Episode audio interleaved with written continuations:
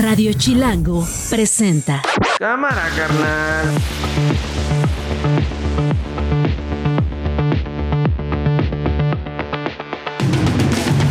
Miércoles 20 de diciembre, una de la tarde. Soy Nacho Lozano y esto no es un noticiero.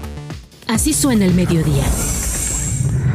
Sorprendente, para bien, de que son políticos de trayectoria, de peso, eh, que han dicho, pues ya no estamos conformes con la ruta que tiene el PRI. No es que vengan a solicitar un espacio eh, en el gobierno, sino que ellos toman una decisión de salirse del PRI porque ya no están de acuerdo con lo que en su momento eh, decidieron que representaba para ellos estar en ese partido político. Todas las alianzas son buenas, todas las alianzas, cuando tienen un objetivo superior, la transformación del país. Se tiene el reporte de 52 personas fallecidas. Se mantiene un esfuerzo muy importante con los tres órdenes de gobierno para la localización de 32 personas que continúan en calidad de desaparecidas. Cuando les digo que el 24 va a ser mejor, porque ayer que sobrevolé en la noche Acapulco, ya hay en muchas casas los foquitos de Navidad y me dio mucho gusto eso. El 15 de enero, lunes, haré la presentación de mi organización política con miras y esfuerzo para convertirse en un partido político en el 2025. Esto no es un noticiero. Bueno, la nota del día.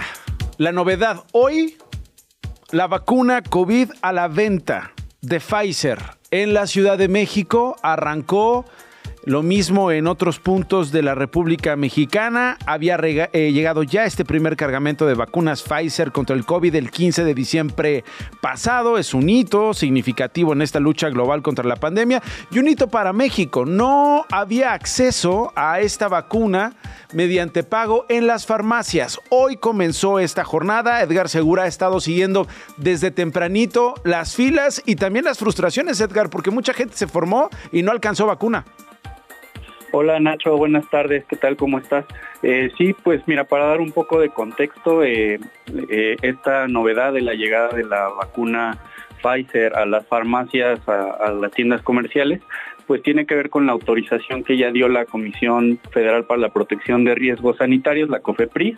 Como bien mencionas, llegó desde el 15 de diciembre y el día de hoy ya se empieza a ofertar finalmente en las farmacias.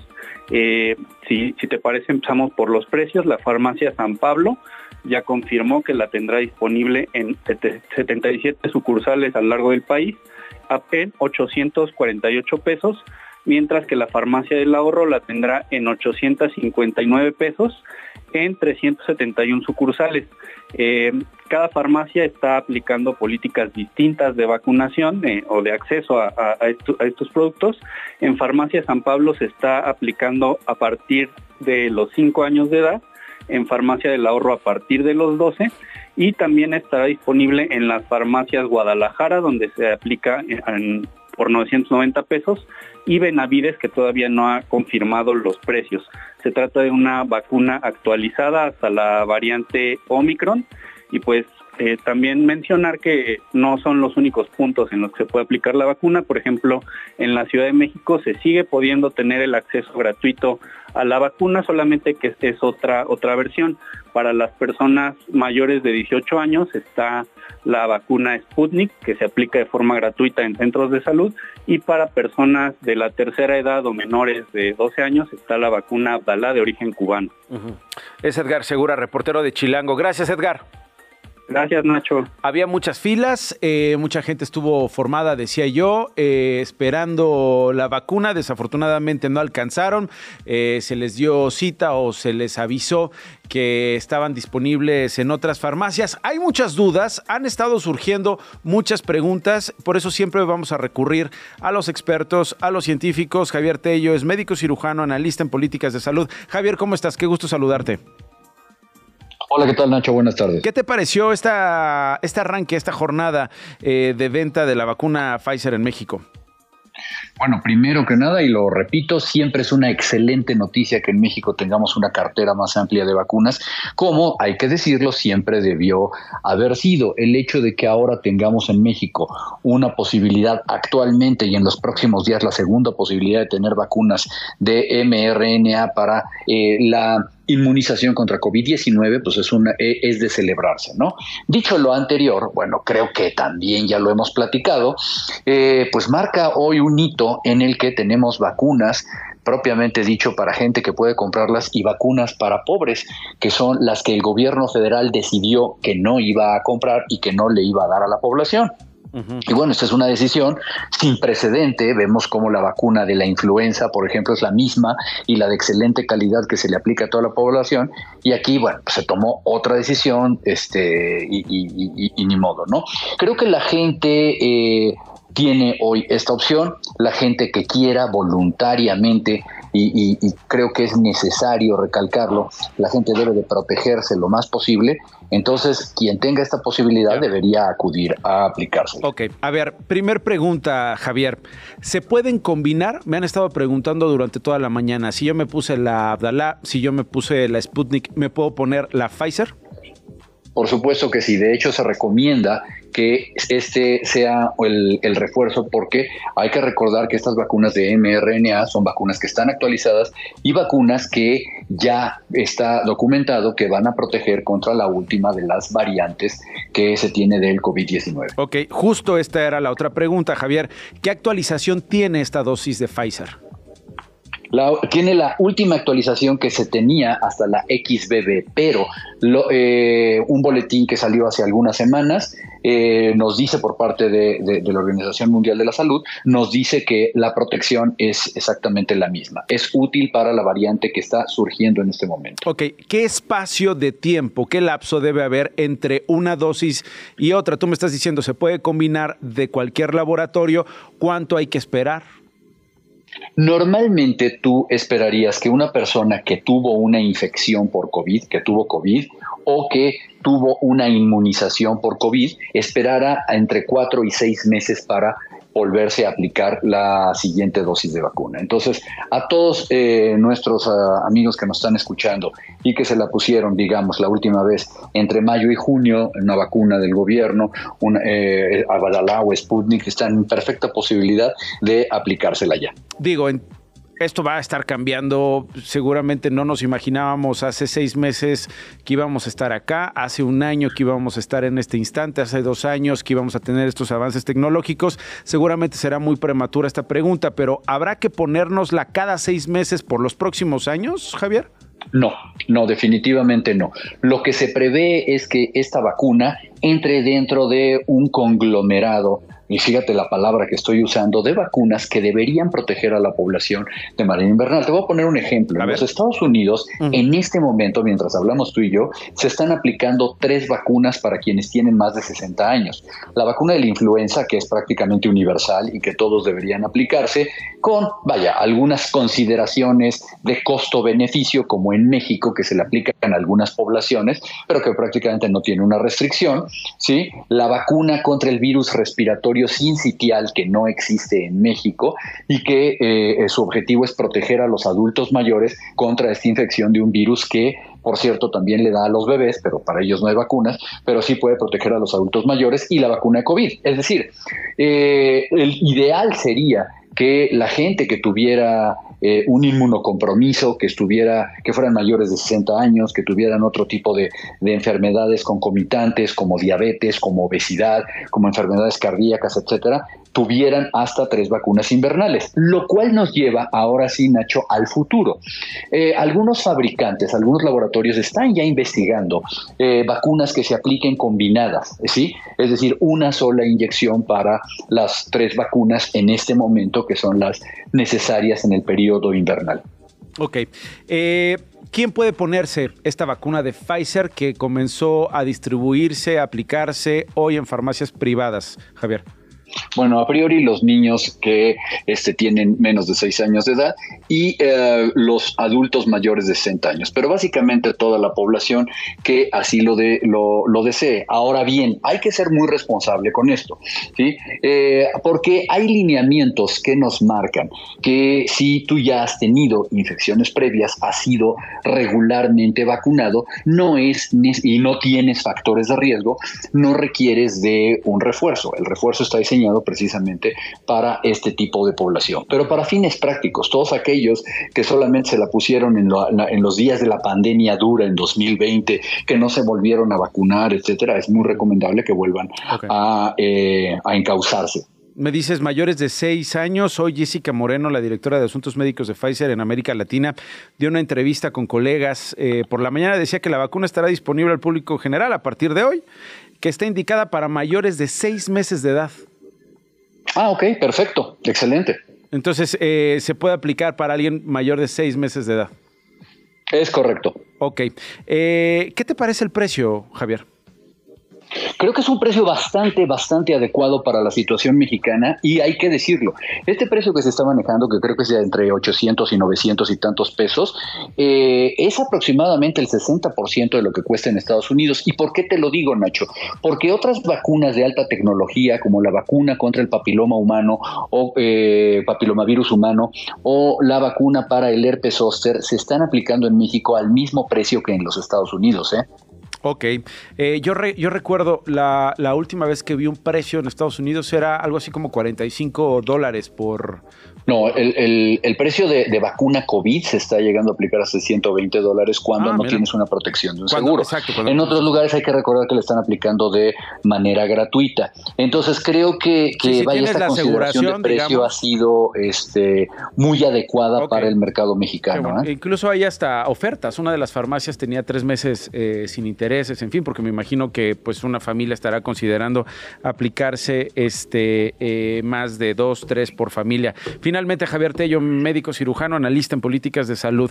¿Qué es esto de, que se necesita algo equiparable a una receta de antibiótico? No sé si nos lo puedes explicar, Javier. A ver, sí.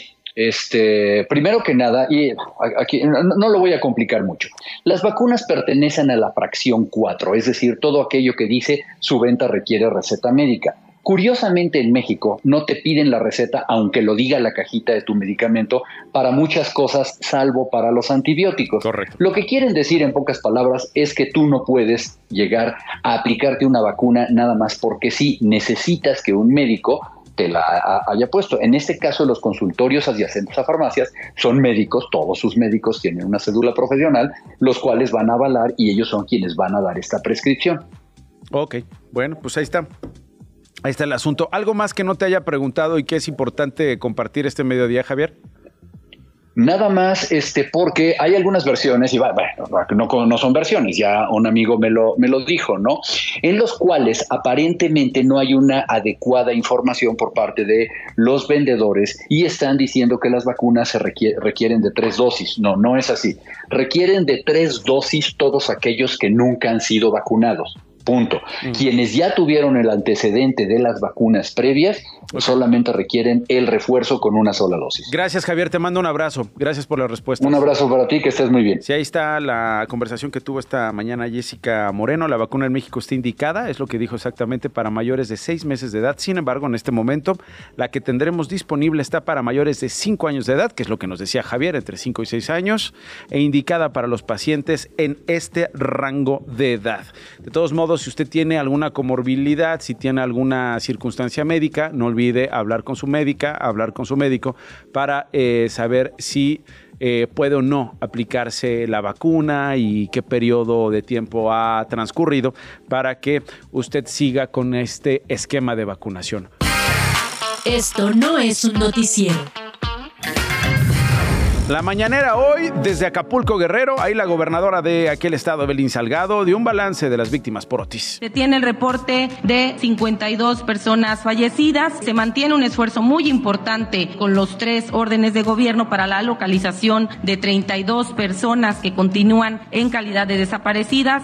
Presentó un informe sobre las actividades de reconstrucción la gobernadora y de acuerdo con la funcionaria estatal se estima cerrar el 2023 con 4.534 habitaciones disponibles en la zona turística guerrerense. Esto es muy importante para la recuperación económica, para la recuperación de la industria turística en este estado, en 127 hoteles como parte del plan de reconstrucción. Evelyn Salgado explicó que también ya se cuenta con 162 tiendas de autoservicio y de atención a clientes así como el empleo de un programa de reforestación en las zonas afectadas por el huracán.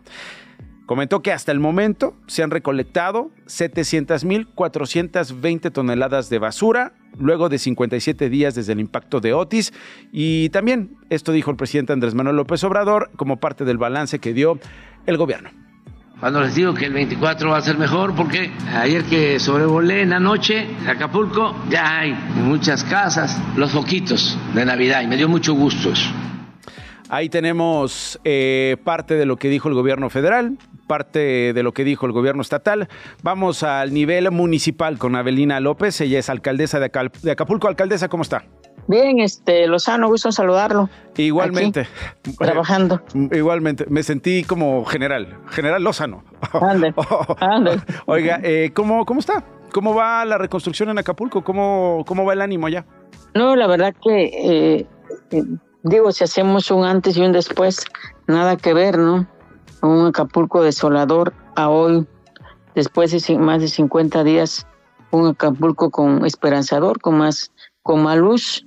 Eh, ha sido un trabajo y un esfuerzo de todos, gobierno federal, estatal, municipal, pues para tener esta ciudad como estamos. Imagínate, en cincuenta y tantos días, levantar más de 700 mil toneladas de basura eh, eso eh, es, eh, equivale a, dos años y tanto de gobierno, a dos años de gobierno. Sí, bueno, es que fue una situación. Lo, de lo que se recoge de la basura. Extraordinaria, ¿no? extraordinario, ha sido muchísimo trabajo de, de, de, de, ciudadanos que no tienen que ver, que no son del gobierno, pero que están ahí eh, apoyando. No, no, no, yo no, no tengo más que, que agradecer al gobierno federal, al Estado, a los ciudadanos, a todos los que vinieron a poner su granito de arena para esta bella ciudad. Ahora, eh, alcaldesa, eh, ¿qué decirle a los familiares de víctimas, tanto desaparecidas como personas heridas, que dicen los desaparecidos son más y las afectaciones son mayores a lo que dice el gobierno? Eh, yo digo que la realidad está ahí, ¿no? Estamos hablando de treinta y tantos eh, desaparecidos. Si fuera lo contrario, estuviera en gran movimiento. Entonces, creo que se puede decir muchas cosas, pero reclaman los que no. o sea, son treinta y tantos. Dice usted que son treinta y tantos, no los veinticuatro que dijo el almirante Ojeda. No, bueno, es. Eh, se tienen los, los, los datos de, de, de, más de, no tengo el dato aquí preciso, pero eh, no son más de los que se reclaman, de 24 o, o 31 si mi mente no falla, pero no hay más, pues, o sea, si hubiera, estuviera movimiento por donde quiera. Ajá, pero dice, está, ¿son entre 24 y 31? No, no, no tengo bien con, con, precisión aquí mis datos, ahorita mis, mis datos reales, oficiales, para no mentir, porque si no me meter yo mismo en contradicción. Ah, ok.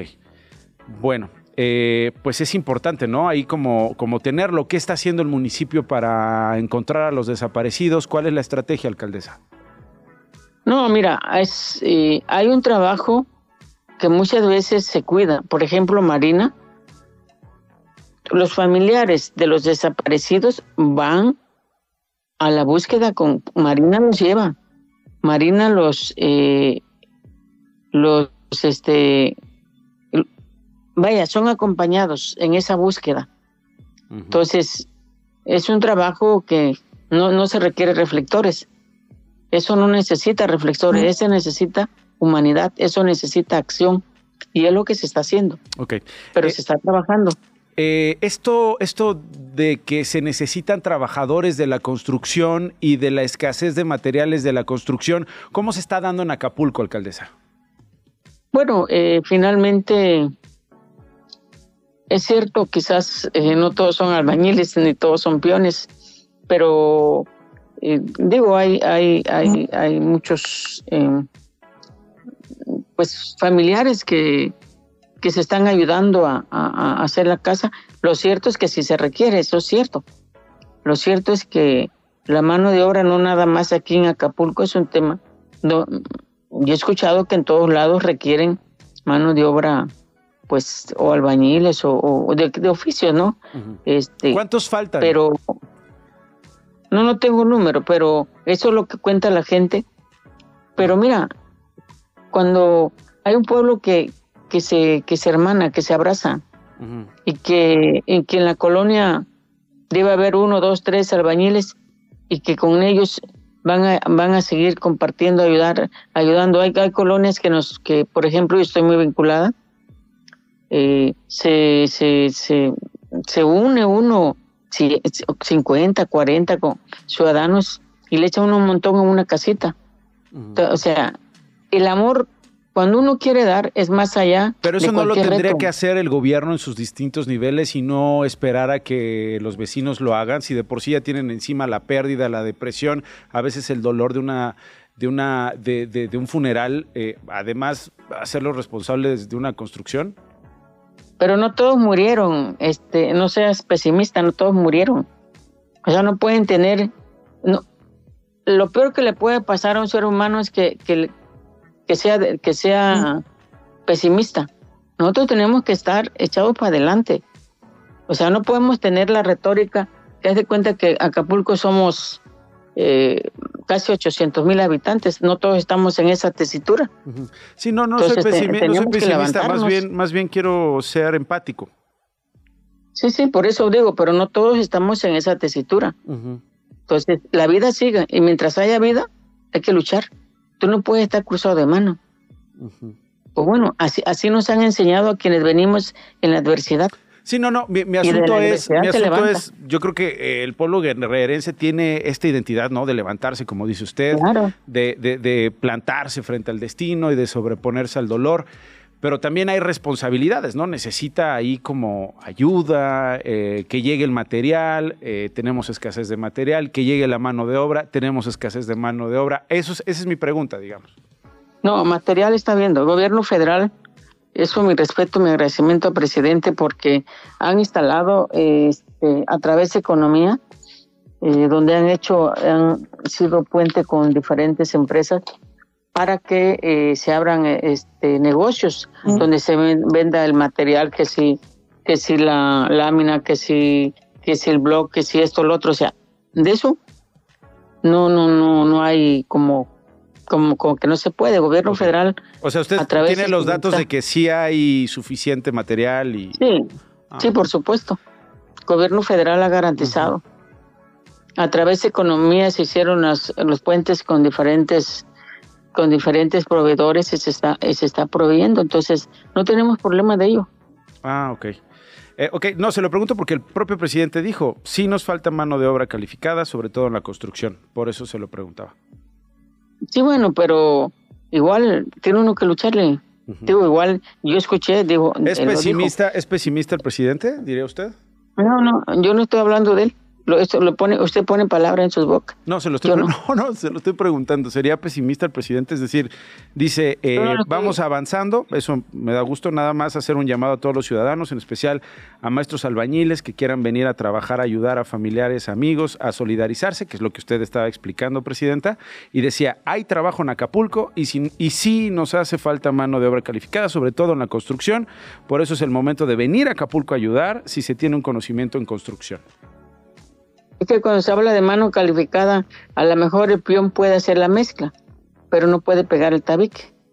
Es, es, un, es un albañil, es un maestrero, que son dos cosas diferentes, pero digo, amén de eso, de que se pueda necesitar, pero también hay que echarle para adelante nosotros. y es mucha eh, agradecerle al presidente el que, el que esté dando el apoyo, el que, el que primero te dio para la limpieza los ocho mil pesos y después ahora para tu vivienda. Y creo que, yo que sepa, eso nunca había pasado. Entonces, también depende ya, también de nuestra parte, los ciudadanos pues tienen que ayudar, digo. Sí.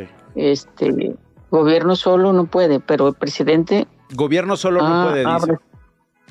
Ningún gobierno puede solo si no hay la participación ciudadana. Ok. Se requiere juntos. Se- eh, un trabajo, dice usted, comunitario, colectivo, ¿no? Sí, así es. Ok. Bueno, eh. Presidenta, le agradezco mucho. No contrario. Te la, envío un cálido abrazo. Es la alcaldesa de Acapulco, Abelina López. Las noticias de una. Lo Hernández, en corto. Adelante, bienvenida. Muy buenas tardes, Nacho. El presidente López Obrador justificó esta mañana el brinco que dieron 18 expriistas para apoyar a Claudia Sheinbaum rumbo a la elección presidencial del 2024. Dijo que todas las alianzas son buenas cuando son por el bien del país y también dijo esto. Ah, bueno. Y aunque en un tiempo se hayan portado mal, pero deciden cambiar y terminar en el último tramo de su vida ayudando, siendo consecuentes, pues adelante. Oye, eso es magia. Híjole, Automáticamente pronto, como que te limpias. Exactamente, y pues Claudia Sheinbaum agradece también este apoyo a los expriistas a través de la Alianza Progresista, como le llaman, pero aclaró que ello no significa que tendrán un cargo en su ¿Cómo? movimiento. Pues si estaban buscando hueso, digo, estaban buscando ayudar al proyecto de la doctora. Pues no, no se los va a dar todavía. lástima. Y que su vinculación con la 4T se tendrá que ver con la dirigencia nacional de Morena. Escuchemos. No es que vengan a solicitar un espacio eh, en el gobierno, sino que ellos toman una decisión de salirse del PRI porque ya no están de acuerdo con lo que en su momento eh, decidieron que representaba para ellos estar en ese partido político. El expresidente, el ex vicepresidente, perdón, de Ecuador, Jorge Glass, se encuentra en calidad de huésped en la Embajada de México en Quito. Pedirá este miércoles asilo diplomático. Según su abogado, Eduardo Franco, hará la solicitud por considerar que es un perseguido político y que ha sufrido una arremetida ilegal, arbitraria e inconstitucional por parte de la Fiscalía. El Tribunal Superior de Justicia de Cataluña informó que la audiencia de Barcelona juzgará entre el 5 y 7 de febrero al futbolista Dani Alves por presunta violación a una joven en una discoteca el 30 de diciembre de 2022. Esto no es un noticiero.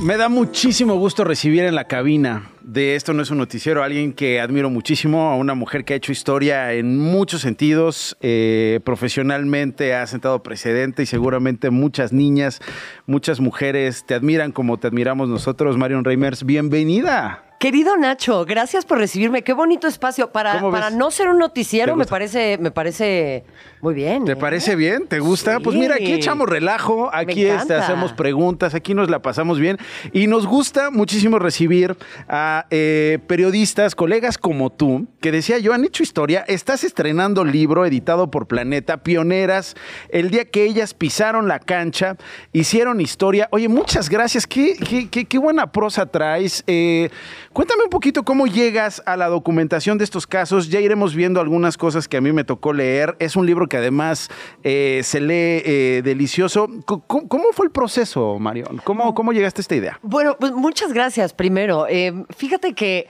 es, es muy curioso porque la idea de este libro es hacerle un homenaje a estas futbolistas. ¿no? A recordar la primera generación de jugadoras profesionales en nuestro país. Estas son nuestras pioneras profesionales.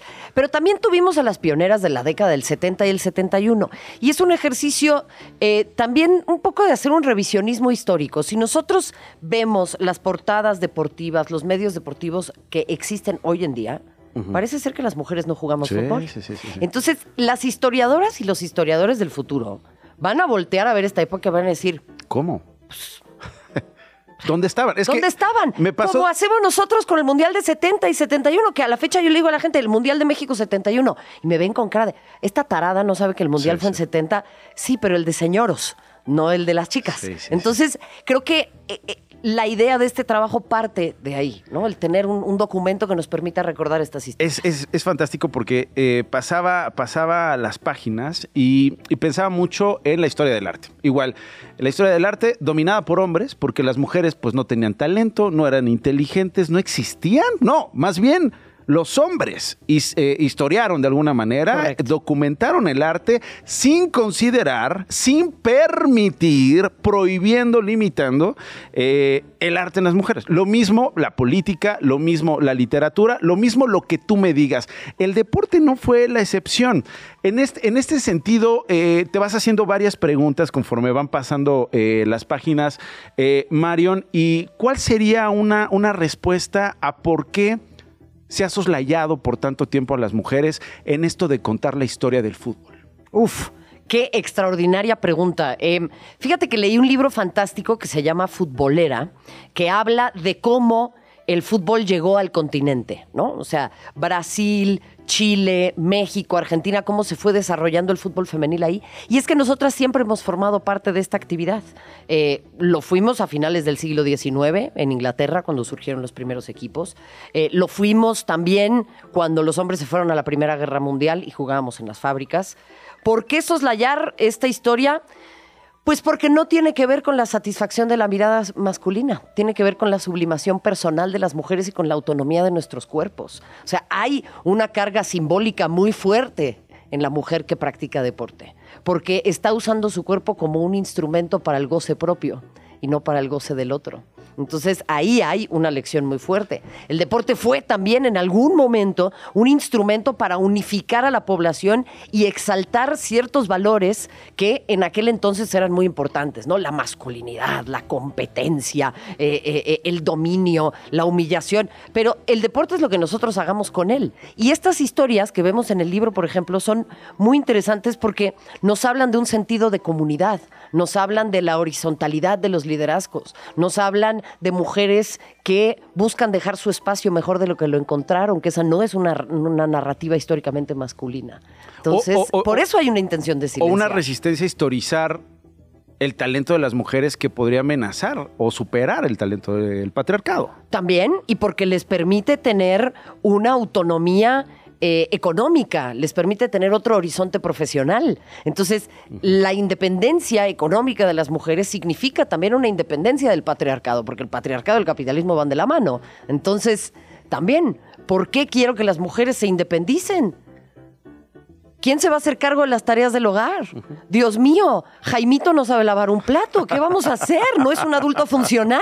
Pues se es una chingue. tarea de las mujeres. Pues se chinga. Que se chingue. Oye, cuando bueno que lo dijiste tú y no yo. Que se chingue, que se mega chingue. Oye, eh, cuando, cuando te preguntas, ¿el, fu- el, fu- el fútbol nos une? A- a- eh, eh, eh, ¿qué, qué- qué encontraste? O sea, ¿qué, une, ¿qué ha unido? ¿A quiénes ha unido?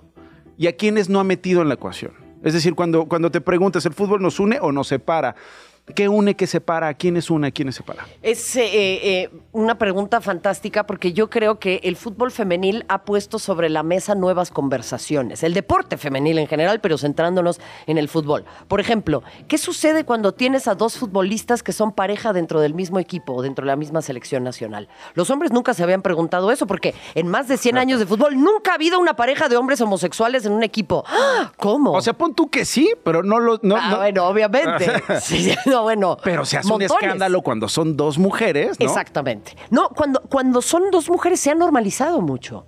Tenemos el caso de Stephanie Mayor y Bianca Sí, Sierra, sí, que ahora también tienen dos hijos y forman parte del mismo equipo. Entonces, ha traído nuevas conversaciones que antes no estábamos teniendo. Se ha hablado de la desigualdad, se ha hablado de la violencia, se ha hablado de los derechos laborales. Eso une. Lo que separa es esta noción permanente de que eh, el deporte, pues, es para mentes. eh, pues más estrechas, ¿no? Que eh, es el opio del pueblo, que en realidad es algo que no sirve para nada. ¿Por qué entonces le interesa tanto a los políticos? ¿Por qué le interesa tanto a los países organizar un mundial, unos Juegos Olímpicos? Eh, une muchas cosas también en el sentido, insisto, en el que estas mujeres son un ejemplo permanente de tantos obstáculos, pero de la infinita capacidad de superarlos.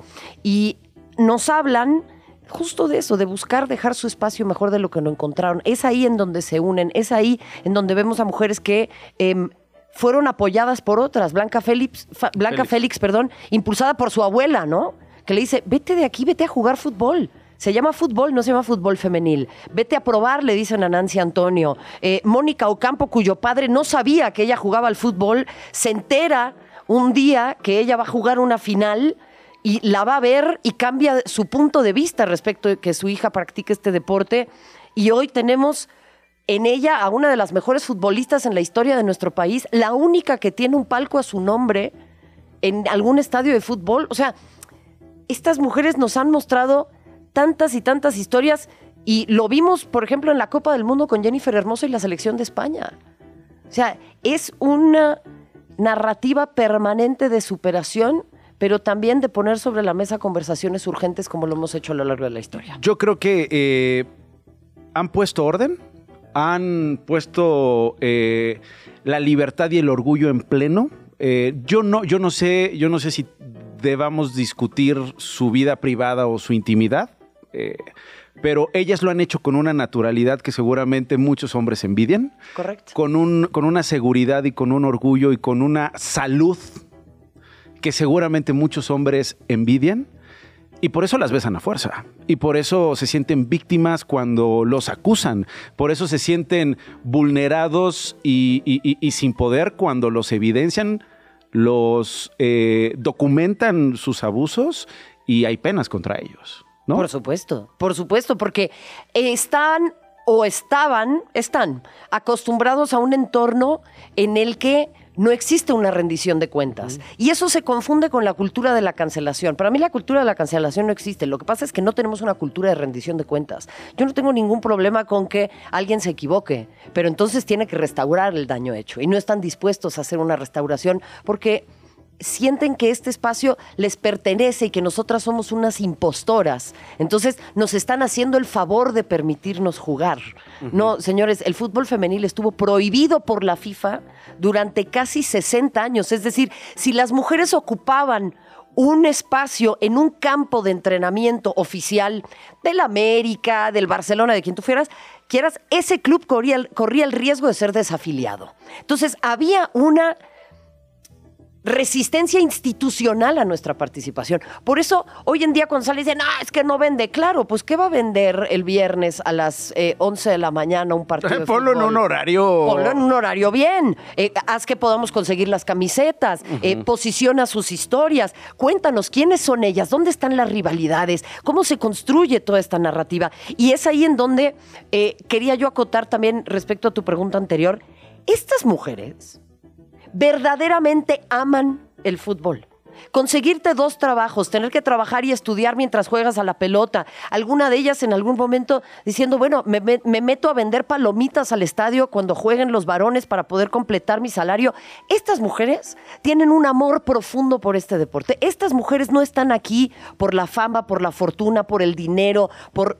Están aquí porque aman el fútbol y yo creo que eso nos tiene que devolver a esa inocencia que en algún momento hizo que nos enamoráramos de este deporte. La voz es de Marion Reimers, es la autora de Pioneras. El día que ellas pisaron la cancha, hicieron historia. Es un libro editado por Planeta. Eh, estas pioneras, al paso de estas décadas, seguramente sentaron el precedente de una de tantas discusiones que estamos teniendo eh, hoy día en eh, México, que tiene que ver con la cancha dispareja, ¿no? De la que hablas también en algún capítulo del libro, y particularmente de el dinero, ¿no? El dinero que es constitutivo, tan constitutivo para nosotros los hombres, nos define, define nuestro, los delitos que cometemos, nuestra conducta, nuestra personalidad. Su sentido de valía está senti- o sea, centrado va- ahí. Valemos por el dinero, ¿no? Valemos por lo que, por lo que poseemos y de ahí asumimos que tenemos poder.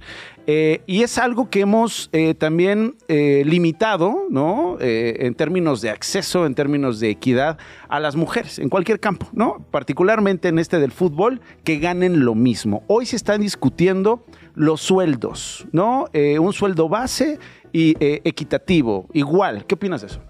Mira, hay eh, mucha confusión en torno a este tema y te agradezco mucho que lo em, plantees con esta claridad meridiana. Y es que es un salario base para todas las ligas profesionales. Yo lo decía también en otro espacio, si el día de mañana hay una liga profesional de matatenas, a los hombres les va a favorecer porque van a tener un salario base y sus empleadores, en consecuencia, no podrán explotarlos por debajo del salario mínimo. Muchas de estas jugadoras ganaban por debajo del salario mínimo y el argumento era, pues es que no generan. O sea, sí, José Miguel, lo que pasa es que hay que darles las condiciones para que puedan generar.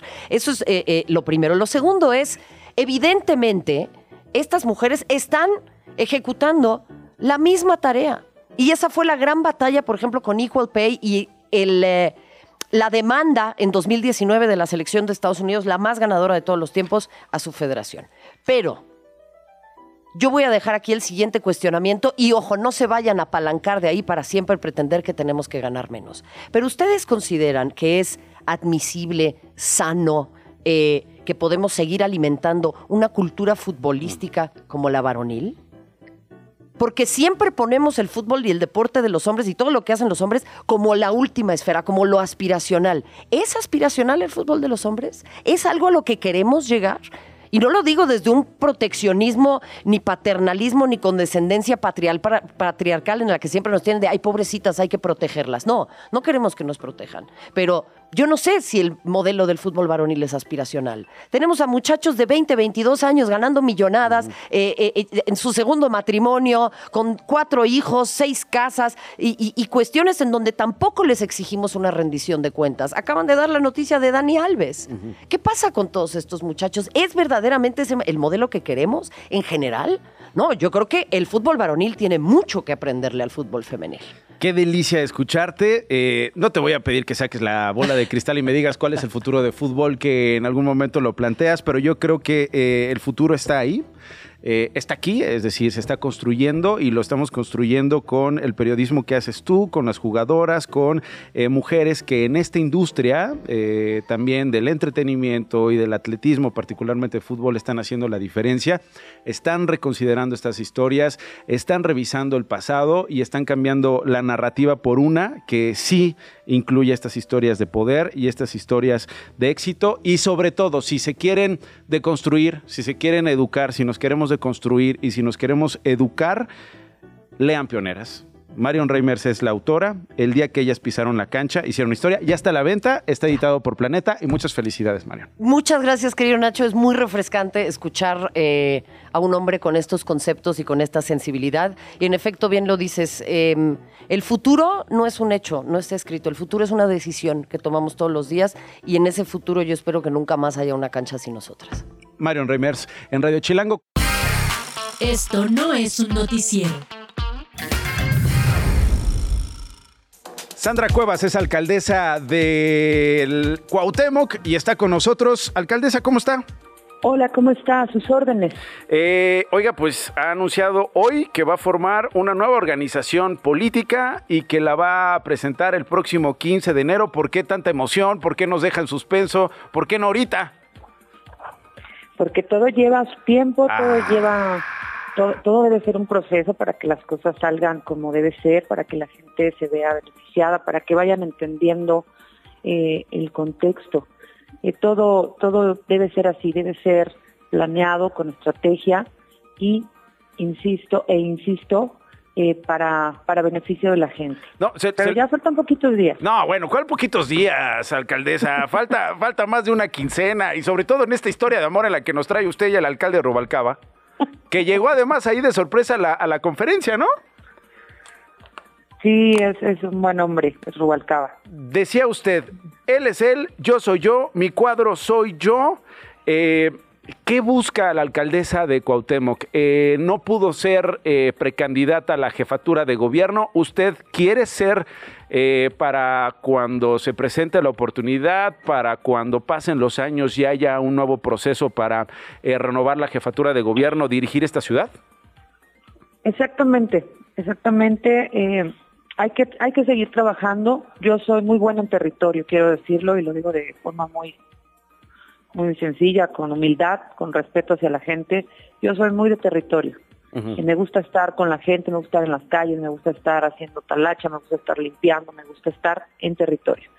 Entonces, aquí lo único que, que, que tuve como inconveniente pues fueron los partidos políticos. El PRD en particular, diría usted, porque aquí hablé con Chucho Zambrano hace semanas y habló eh, en muy malos términos acerca de usted. Diría que el PRD que le falló, no estuvo en sintonía con la alcaldesa. Pues yo prefiero ya eh, omitir mis comentarios. El señor cuando esté en estado eh, de correcto, pues a lo mejor podrá emitir comentarios que no sean para humillar a, a las mujeres. Yo lo único que puedo decir... ¿Cómo, cómo en estado correcto? ¿Dice usted en sobriedad? Pues que no ande, que no ande borracho, exactamente.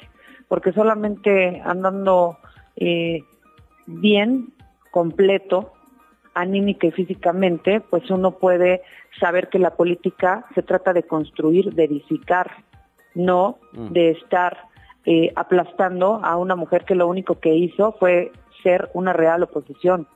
A mí no me pueden criticar que no fui oposición, que no estuve con la alianza, que no fui una mujer trabajadora, que no, que no le sumé votos al partido. No me pueden decir lo contrario porque yo demostré con trabajo y con mis acciones que estuve con ellos.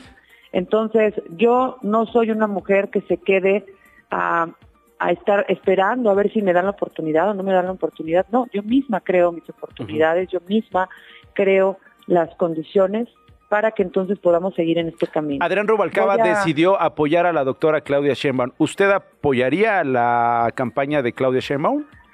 No, no. ¿Por qué no? Eh, son caminos distintos, son colores distintos. Yo tengo otro proyecto, respeto el de Adrián Rubalcaba, sin embargo, yo tengo una forma de hacer política muy distinta.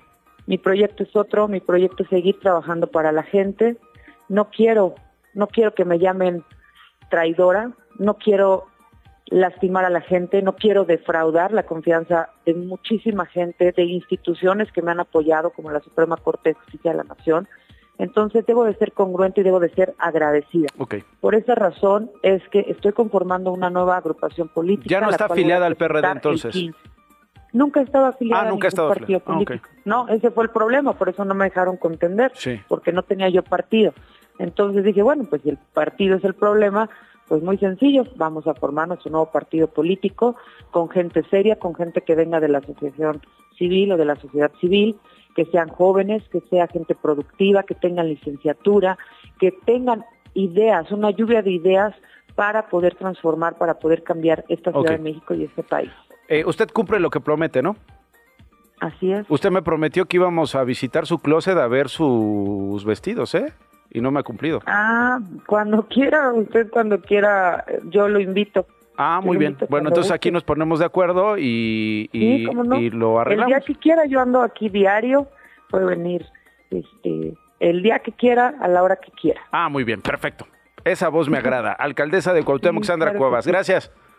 No, gracias a usted, Dios lo bendiga. El álbum con Joana Pirot.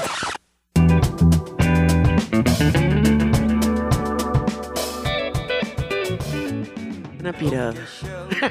¿Cómo estás, Nacho? Bailando crudo. Ah, claro, ¿verdad? Eso es lo que dicen en esta oficina el día de hoy. No ¿Qué traes? ¿Qué traes? ¿Qué está sonando? Lo que está sonando es Shintaro Sakamoto. He estado obsesionada con esta canción todo el año. Dije, antes de que acabe, la voy a traer porque si no luego se va a hacer muy- o sea, más viejo, que realmente no importa, pero este, dije, vamos a aprovechar para traer a Shintaro Sakamoto a el noticiero. Estoy obsesionada con esta canción. Es soul japonés. Entonces, este, Shintaro tenía una banda del 89 al 2010 que se llamaba Yura Yura, Yura Teikoku.